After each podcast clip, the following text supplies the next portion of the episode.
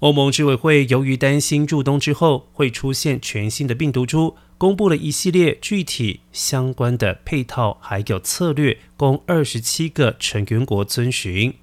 包括了优先为高风险族群接种加强针，并且紧速减少接种缺口。让尚未完成施打基础剂以及第一次加强针的人完成接种，特别是之前年龄未到，但是现在已经符合接种资格的幼童。